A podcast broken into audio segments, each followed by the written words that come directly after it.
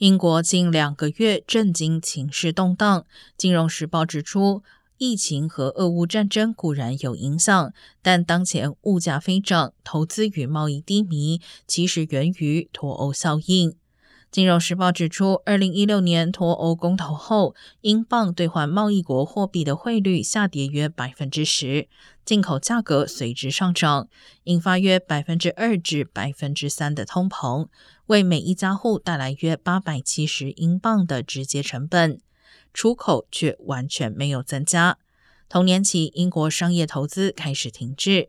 另外，据伦敦政经学院估算，英欧正式分手后的头六个月，双方企业建立的贸易关系数量减少约三分之一。